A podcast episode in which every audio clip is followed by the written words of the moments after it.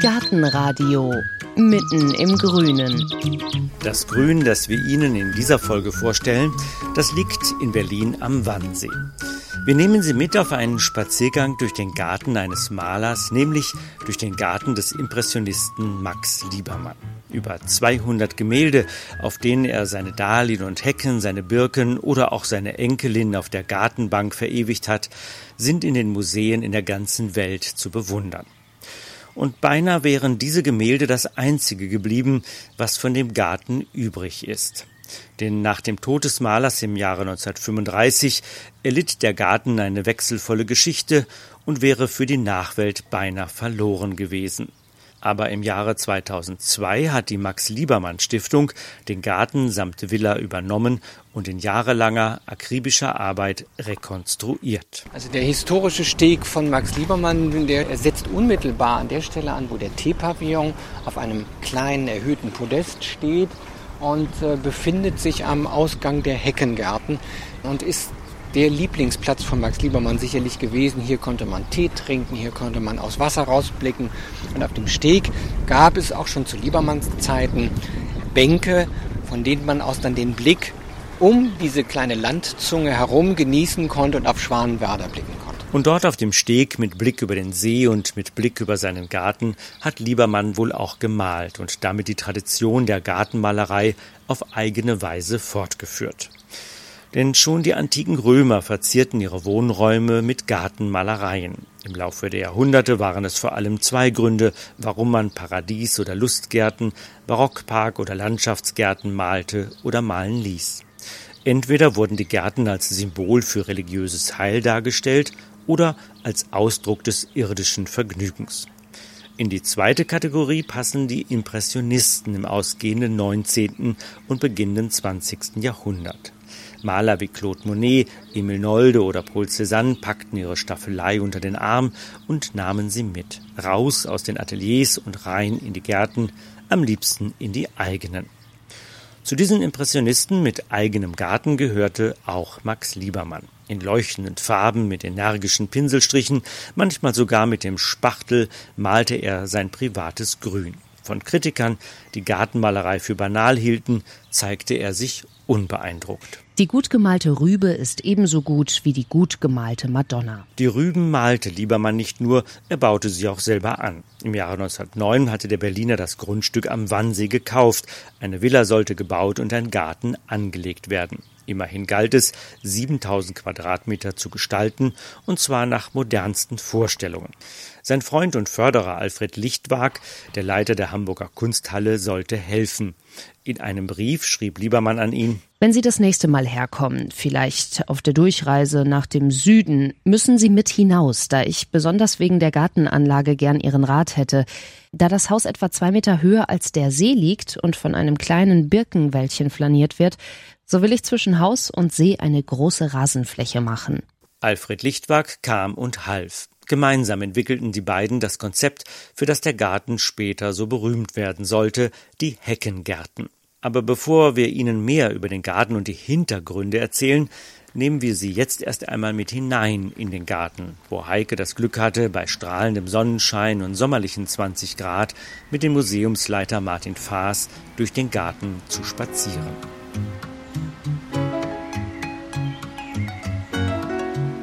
Wir sind ja hier auf der Vorderseite der Liebermann-Villa zur Straßenseite hin verabredet. Hier leuchten lila Eisenkraut und blaue Vergissmeinnicht in der Sonne.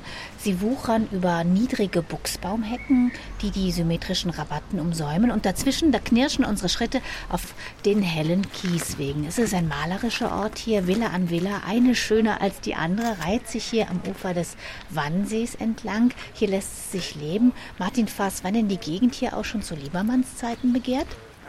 Hier eines der letzten Wassergrundstücke erstehen können. Das macht deutlich, dass zu diesem Zeitpunkt das Gelände schon ziemlich äh, eigentlich ausgebucht war. Es ist nämlich ab 1870 erschlossen worden, diese sogenannte Kolonie Alsen, und als Wohnbezirk für vermögende Berliner äh, geplant gewesen, die hier draußen sich einen Sommersitz, einen ja, Sommerhäuser gebaut haben. Und so ließ sich in der Tat dann auch die Einwohnerschaft dieser Gegend der Kolonie Alten wie das Who is Who der besseren Berliner Gesellschaft. Hier sind dann eben Namen wie Siemens und Oppenheim. AEG-Direktor Hamsbohn hatte hier ein Haus.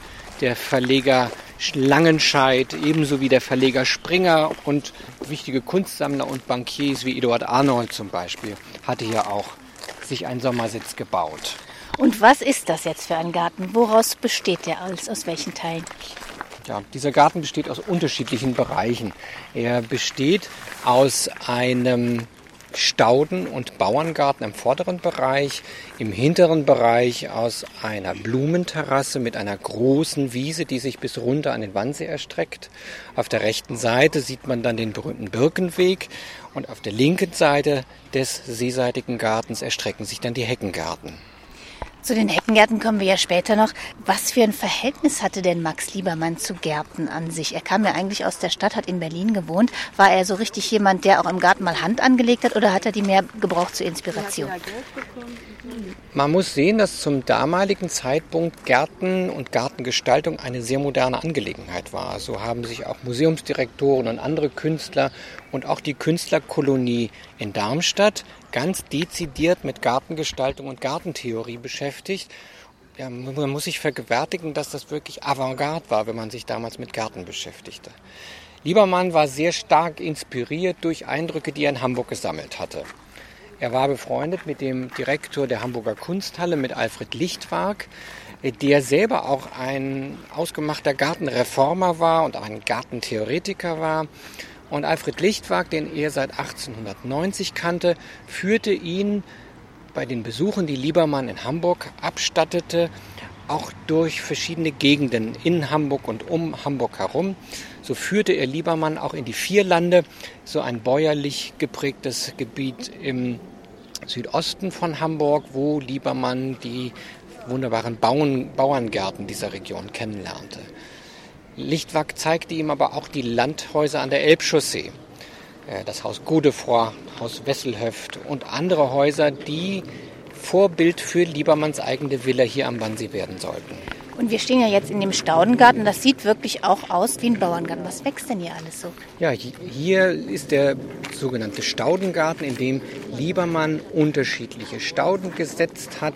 Hier wachsen zum Beispiel Pfingstrosen, Mädchenauge, Iris wachsen hier ebenso wie Indianer, Nessel, der Frauenmantel und was für Liebermann ganz typisch ist, das sind die Dahlien. Die rot blühenden Dahlien mit ihren großen Blüten, die ganz viele seiner Gemälde später auch prägen sollten. Weiß man denn, ob er mehr geachtet hat auf heimische Pflanzen oder eben auch auf das Farbenspiel des Gartens, als der zusammengestellt worden ist? Wir wissen sehr genau, dass er auch auf Farbkompositionen geachtet hat bei der Bepflanzung seines Gartens. So gibt es Briefstellen, wo er ganz dezidiert davon spricht, dass er Rittersporn, das Blau, in seinen Garten pflanzen wollte, um für seine Gemälde dann eben diese entsprechenden Farben auch im Motiv zu haben. Jetzt haben wir schon gehört, er hat natürlich den Garten gemalt, aber weiß man, was er sonst noch gemacht hat in dem Garten? War er also ein richtiger Gärtner oder mehr so ein Gartengenießer? Es ist noch einmal ganz wichtig zu sehen, dass Liebermann ursprünglich den Garten nicht für seine Kunst angelegt hat. Er kam erst vergleichsweise spät dazu, Motive aus seinem eigenen Garten zu malen. Das war erst ab 1914, 1915 der Fall als er nicht mehr die Möglichkeit hatte, im Sommer nach Holland zu fahren, wo er sich ja regelmäßig aufhielt, um Motive des Strandes äh, zu malen. Das äh, endet erst mit dem Ausbruch des Ersten Weltkrieges 1914 und erst ab dem Zeitpunkt verbringt er regelmäßig die Sommermonate hier in Wannsee und entdeckt dann peu à peu den Garten als Motiv für seine eigene Kunst. Gemüse hat er auch Ja, gehabt? auch Gemüse. Das ist auch Gemüse gewesen. Und das muss man sich doch so vorstellen, dass das für die damalige Zeit gerade in dieser Gegend hier fast etwas provokativ war, wenn man die Straße am großen Wahnsee entlang fuhr und rechts und links ein Haus schöner als das andere sah mit Rosenrabatten auf der Vorfahrt oder im Vorgarten und dann kam man bei Max Liebermann vorbei und er pflanzte einen Bauerngarten in den äh, straßenseitigen Garten. Das muss auch für die damalige Zeit sehr ungewöhnlich und avantgardistisch gewesen sein. Und das wird Liebermann auch einigen Spaß gemacht haben, hier so hervorzustechen und so ein ganz neues, modernes Konzept in seinem eigenen Garten realisieren zu können. Kann das denn sein, dass er sich das auch ein bisschen bei den Niederländern abgeguckt hat, die ja, wenn er da viel war, die ja auch diese Art von Gärten eigentlich favorisieren? Das mag sicherlich ein Grund sein, also weil die Hecke als Gestaltungselement auch gerade für die zum Teil etwas kleinformatigen Gärten in den Niederlanden auch immer schon ganz wichtig war. Das stimmt. Wir vermuten auch, äh, dass, dass Liebermann die Geranie auch in den Niederlanden kennengelernt hat, die damals eine ganz moderne Pflanze war, anders als heute. Die natürlich den Vorteil hat, dass sie den ganzen Sommer blüht. Ja, die den ganzen Sommer blüht und auch farbkräftig blüht. Da kam es Liebermann dann auch immer auf den Kontrast an. Er als Maler hatte ja dann doch auch einen Blick für den Kontrast zwischen dem grünen Blatt und dem, den roten, strahlenden Blüten. Das war etwas, was ihn reizte und was er dann auch für seine eigenen Bilder als besonders vorteilhaft empfand. Die Frühlingsbepflanzung besteht dann aus Stiefmütterchen, die auch in starkem Kontrast gepflanzt wurden, nämlich in Gelb und in Blau-Violett. Wir stehen ja jetzt vor dem Haus ja. im Prinzip. Ich sehe jetzt noch keinen Heckengarten. Wo sind die? Nein, äh, wir stehen jetzt ja hier im Stauden- und Gemüsegarten von Max Liebermann. Das ist der vordere Teil. Die Heckengarten befinden sich im seeseitigen Teil. Das einzige Gliederungselement im Staudengarten, das sind diese Buchsbaumhecken, mit denen Liebermann schon seine langgestreckten Beete, die parallel zur mittleren Weg verlaufen, abgeteilt hat. Das sieht man auch auf ganz vielen seiner Gemälde.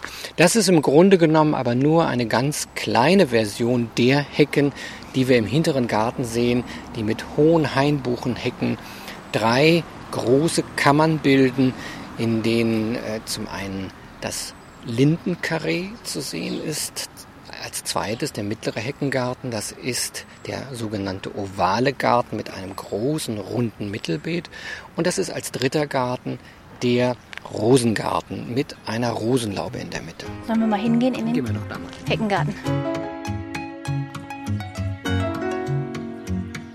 Und während Heike sich mit Martin Faas auf den Weg macht, um das Haus herum auf die Seeseite der Villa, wo sich die berühmten und oft gemalten Heckengärten befinden, erzähle ich Ihnen, welche Geschichte dahinter steckt, warum das so besonders ist, dass man heute diesen Heckengarten wieder sehen und erleben kann.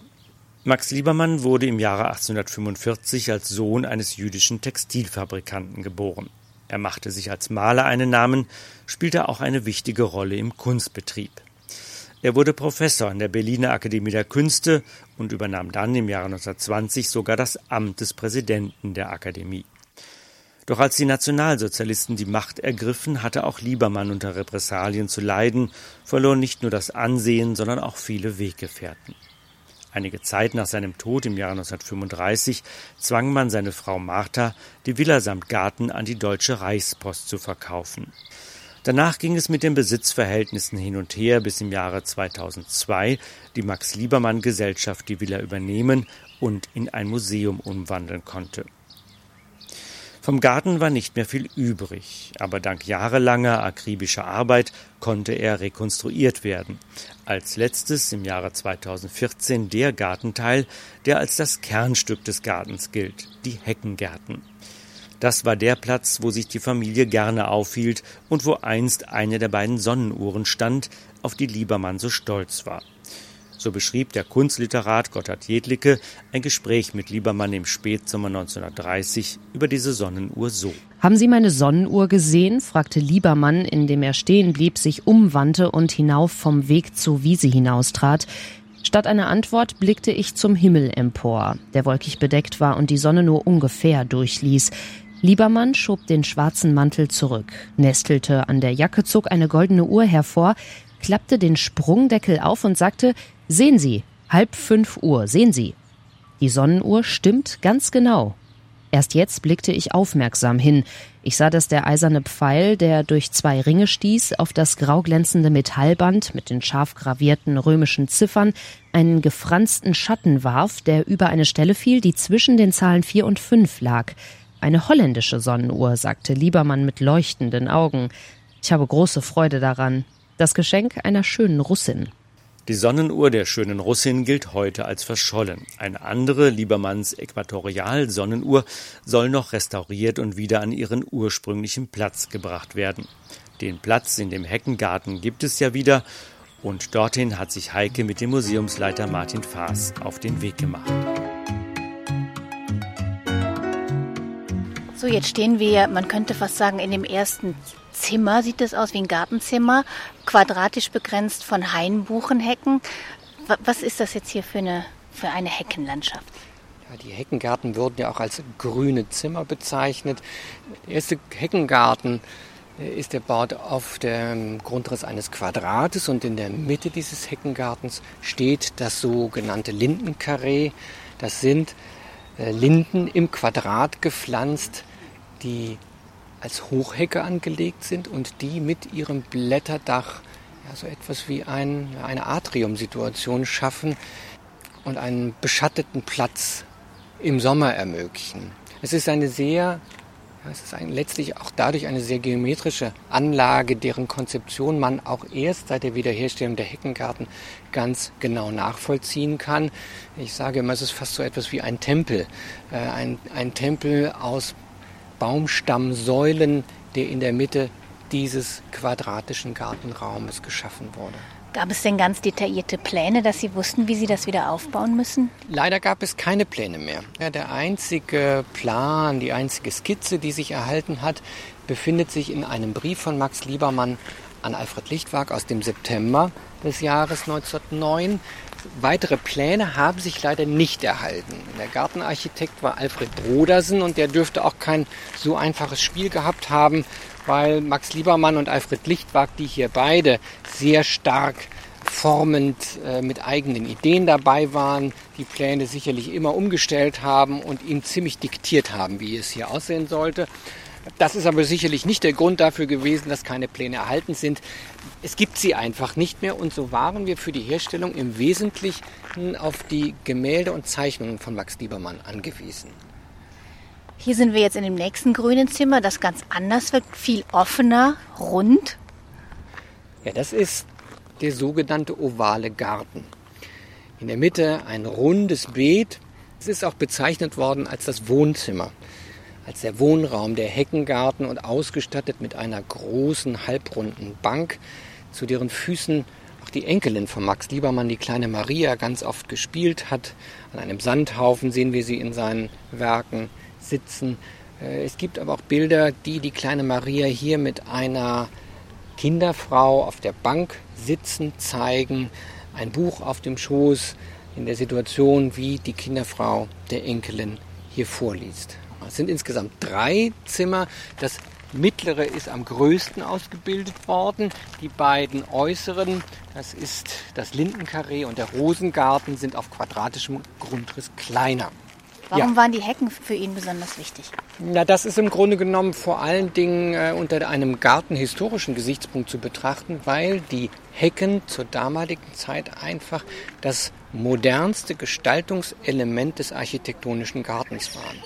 Es gibt äh, allein von Alfred Lichtwag eine eigene Schrift zur Hecke, in der die Hecke als äh, ein so entscheidendes Element des formalen Gartens dargestellt und für die Hecke plädiert wird. Und man kann es auch in der zeitgenössischen Gartengestaltung verfolgen, wenn Sie zum Beispiel an die Volksparkbewegung denken oder die Gründung überhaupt und die Anlage von ganz vielen öffentlichen Gärten in den Städten hat man in dem Bemühen, die unterschiedlichen Funktionsbereiche, die innerhalb dieser Gärten ausgewiesen wurden, zum Beispiel den Bereich für Sonnenbaden, von dem Bereich für den Rosengarten oder den Bereich für andere Freizeitbetätigungen, war die Hecke dasjenige Gliederungselement, mit dem es gelingen konnte, diese unterschiedlichen Bereiche voneinander abzutrennen und so auf einer vergleichsweise geringen Fläche unterschiedliche Bereiche abzuteilen. Und man muss das verstehen, das war damals eine Frontstellung gegen den englischen Garten.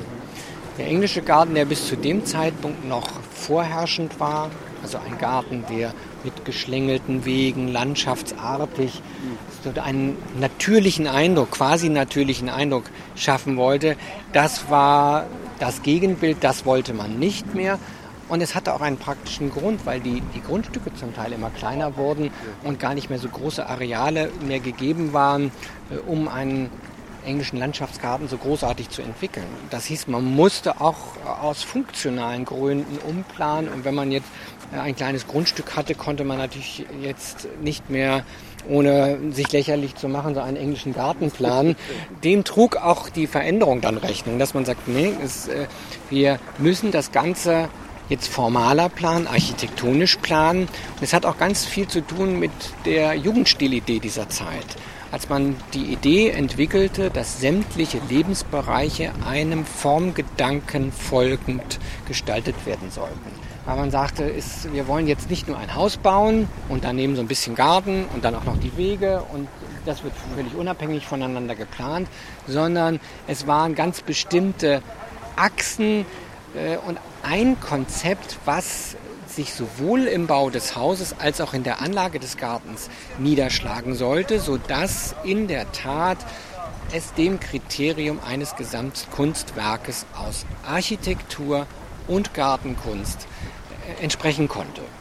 Und die Malerei von Liebermann kam dann als drittes hinzu, dass man hier ja wirklich vielleicht einzig noch wie bei Nolde eine Engführung zwischen diesen unterschiedlichen künstlerischen Bereichen hat, wie sie nur ganz, ganz selten anzutreffen ist.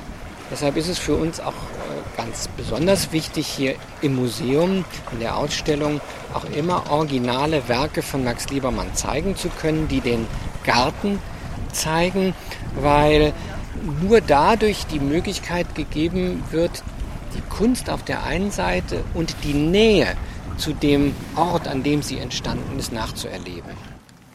Und weiß man, wo der Lieblingsort von Max Liebermann gewesen sein könnte?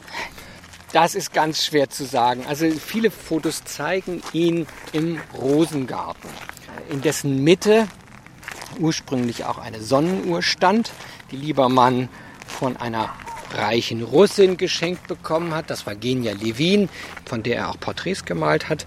Und in der Mitte der Rosenlaube stand eine Äquatorial-Sonnenuhr, die wir auch wieder rekonstruieren werden. Und wenn sie dann hier wieder steht, wird sie den Abschluss der Rekonstruktion auch dieses Gartens darstellen.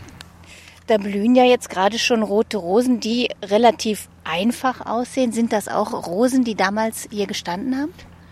Der Garten wurde historisch kritisch rekonstruiert. Das heißt, hier werden nur Pflanzen verwendet, die damals zum Zeitpunkt der Erstellung dieses Gartens auch tatsächlich schon die es gegeben hat. Also wir pflanzen hier nichts, was eine moderne Züchtung wäre, sondern es ist tatsächlich das Ziel, den Garten so wiederherzustellen, so zu rekonstruieren, wie er zu Liebermanns Zeiten hat sein können. Zum Teil sind wir da tatsächlich auf Mutmaßungen angewiesen, weil man den Gemälden von Liebermann natürlich nicht entnehmen kann, welche Sorten er gepflanzt hat. Da ist seine Malerei natürlich nicht botanisch getreu, sondern ist natürlich ein Farbenrausch, in dem mit impressionistischem Impetus er das Blühen dieser Pflanzen wiedergibt. So sind wir darauf angewiesen, einfach zu gucken, was ist in der damaligen Zeit üblich gewesen in solchen Garten, was gab es an Pflanzen und welche könnte Liebermann in seinem Garten gehabt haben. Wir wissen nur in ganz wenigen Fällen, beispielsweise beim Rittersporn, dass er den von Förster gekauft hat aus Potsdam. Also da gab es auch eine enge Verbindung, dass er sich dort vor Ort bei diesem berühmten Staudenzüchter dann Stauden für seinen Garten ausgesucht hat und sie in seinen Garten gepflanzt hat. Und jeder Garten, Sie haben es ja auch schon angedeutet, sagt ja auch was aus über den Mensch und über sein Verhältnis zur Natur und zu Garten an sich. Was glauben Sie, was Liebermann für ein Gartencharakter war? Tja, was war Liebermann für ein Gartencharakter? Also das Konzept dieses Gartens ist unzweifelhaft gewesen, sich hier ein Refugium im Grünen zu schaffen, sich einen paradiesischen Ort zu schaffen, in dem er seiner Kunst nachgehen kann und in dem er auch vor den gesellschaftlichen Verpflichtungen sich zurückziehen konnte. Und äh, gerade in der Ausmalung auch der Loggia, in dem er das antike Motiv des Hortus Conclusus, also des geschlossenen Paradiesgartens aufnimmt, wird es noch einmal ziemlich deutlich. Es war hier wirklich ein Ort, in dem er in der Natur und mit der Natur seinen Frieden finden wollte. Gibt es äh, Nachfahren, die heute noch mal in den Garten kommen? Es gibt noch zwei Urenkelinnen von Max Liebermann, die in den USA leben, zu denen besteht ein Kontakt und sie konnten hier und da auch Hinweise noch geben, die sich in der Familie überliefert haben. Und das ist für uns aus Haus natürlich ganz besonders wichtig, dass es diesen Kontakt noch gibt. Und wie viele Gärtner kümmern sich um den Garten? Wir haben eine Gärtnermeisterin und ein Team von 20 ehrenamtlichen Gartenhelferinnen, die ehrenamtlich ganz engagiert hier mit dazu beitragen, dass dieser Garten einen so tollen Pflegezustand hat. Und welches ist Ihr Lieblingsplatz hier in dem Garten? Mein Lieblingsplatz, das muss ich ehrlich sagen, das ist die Terrasse. Unsere Terrasse, von der aus man vor allen Dingen vormittags, wenn die Sonne über dem Wannsee aufgeht und das Licht so auf den leicht gekräuselten Wellen glitzert, wenn man dann von der Gesellschaftsterrasse aus über die große Wiese zum Wannsee guckt, das ist einfach ein, ein einmaliges Erlebnis. Dankeschön.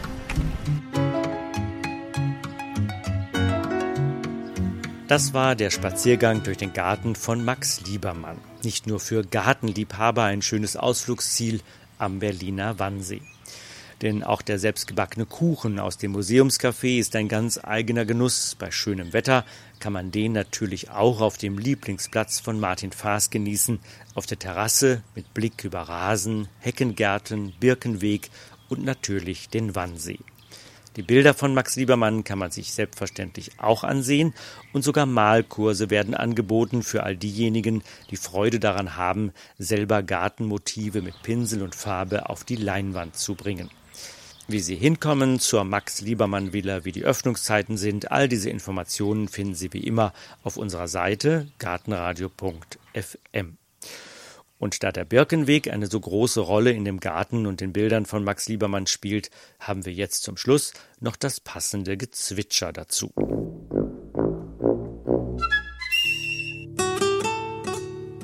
Gartenradio Gezwitscher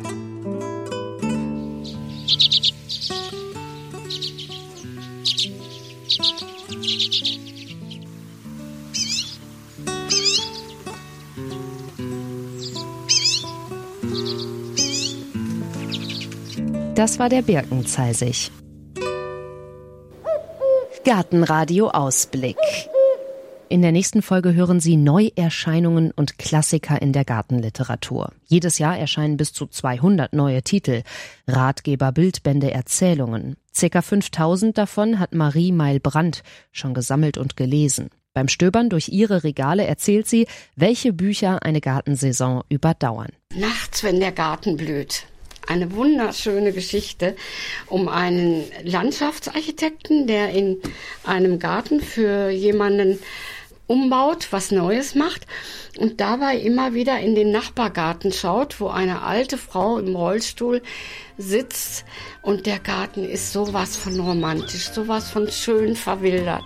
Und er kommt mit ihr ins Gespräch und daraus entwickelt sich eine Liebesgeschichte. Einfach toll zu lesen.